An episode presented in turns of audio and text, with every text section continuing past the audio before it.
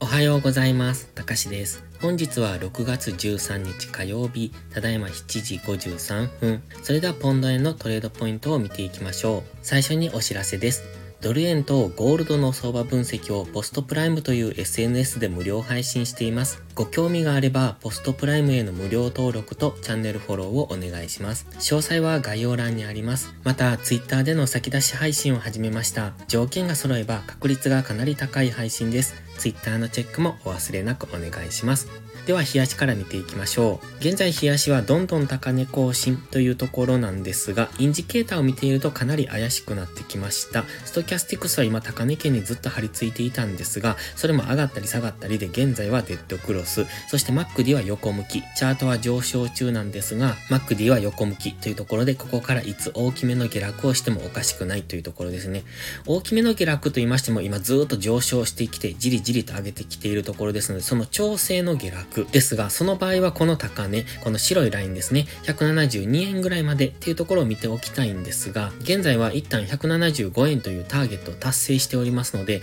昨日はそこからの下落なのかなという感じですね。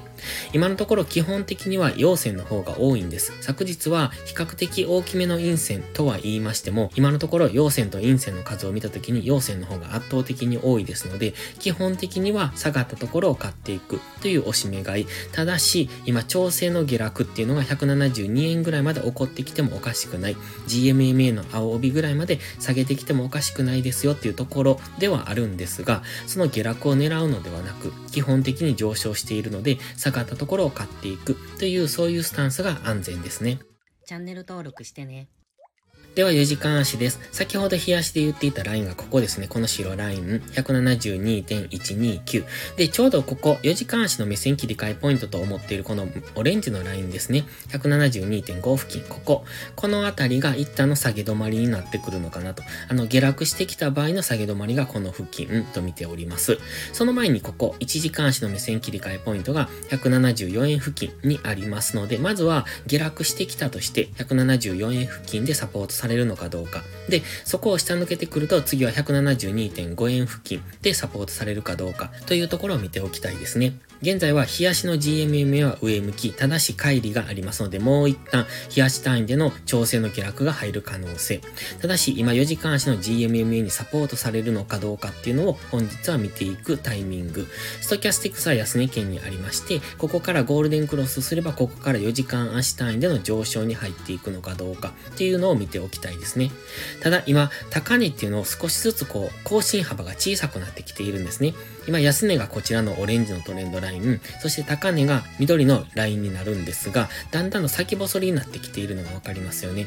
ということは、ここから一度大きめの下落をする可能性がありますので、次上昇しても、え直近、昨日の高値を超えられない可能性っていうところも考えておきたいですね。ただ本日は一旦 GMMA で反発するのかどうか、それとももう一段下落してして174円、173.9というこの紫のライン、この辺りまで下落してくるのかどうかっていうところを見ておきたいですね。今4時間足単位では反発しやすいポイントに入ってきているっていうのは覚えておいてください。では1時間足です。その中で1時間足っていうのは結構強めに昨日下落してきましたよね。今までの強めの上昇からのターゲット達成での下落になってきました。今1時間足の GMMA の下にも入ってきてますので、本日上昇してきたとしても GMMA で上値を抑えられれば再びの下落。その場合は先ほど言ってた1時間足の目線切り替えポイントの173.9付近まで下落してくる可能性を考えておきたいです。で、逆に上昇する場合は、まずは GMMA を上抜けることですね。そして GMMA でサポートされればもう一段上昇というところで、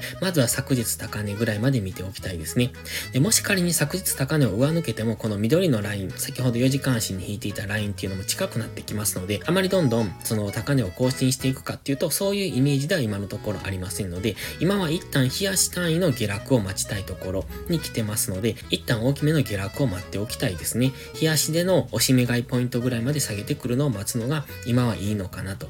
で、今1時間足では強く下落してきましたので、GMMA で上値を抑えられるのであれば、本日はその付近から174円ぐらいまでの下落っていうのを見ておくといいかもしれません。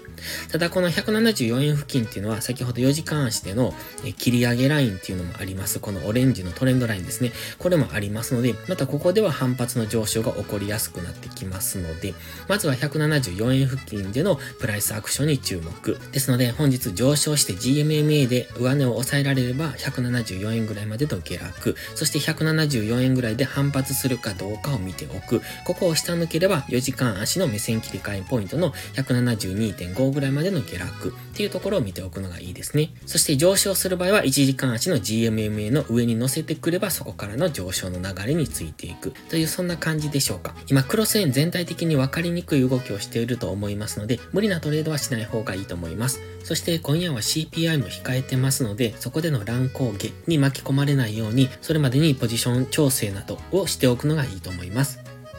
それでは本日は以上です。この動画がわかりやすいと思ったらいいねとチャンネル登録をお願いします。そして最後にお知らせです。YouTube のメンバーシップでは初心者の方向けの丁寧なスキルアップ動画を毎週更新しています。トレードの基礎が学べるメンバーシップにご興味があれば一度お試しください。また初心者ではないけど安定して勝てないという方はポストプライムでのプライム会員をお勧めしています。こちらは YouTube のメンバーシップと違って2週間の無料期間があります。7月からプライム会員価格を値上げしますので少しでもも気になる方はお早めの行動がお得です。今登録すれば値上げ後も今の価格が適用されます。ぜひ無料期間を有効にご活用ください。詳細は概要欄にあります。それでは本日も最後までご視聴ありがとうございました。たかしでした。バイバイ。